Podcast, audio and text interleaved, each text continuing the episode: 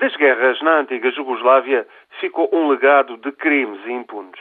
No caso do Kosovo, os combates de 1998 e 1999 entre a guerrilha separatista e as forças sérvias saldaram-se em cerca de 13 mil mortos e 2 mil desaparecidos.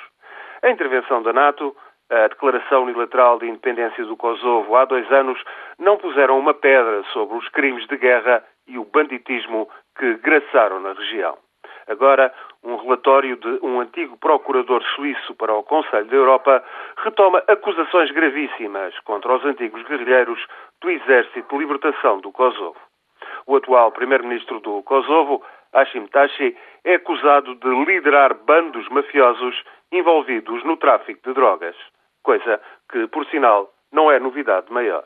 Mas o relatório do suíço Dick Marty afirma também que Tashi e os seus gangues assassinavam prisioneiros sérvios, vendiam os cadáveres na vizinha Albânia, onde lhes eram extraídos os rins para clínicas de transplantes. Estes rumores circulam há bastante tempo e nunca foram devidamente investigados. Punham em causa pessoas como Tashi, que têm um papel essencial para evitar que o conflito volte a assumir um caráter violento. Tudo é negado no Kosovo e na Albânia, enquanto a Sérvia exige uma investigação internacional. A discussão do relatório no Conselho da Europa vai naturalmente complicar as negociações entre Pristina e Belgrado sobre o estatuto da antiga província sérvia. Iremos assistir a trocas de acusações entre kosovares, albaneses e sérvios. Irá discutir-se a abertura de processos judiciais.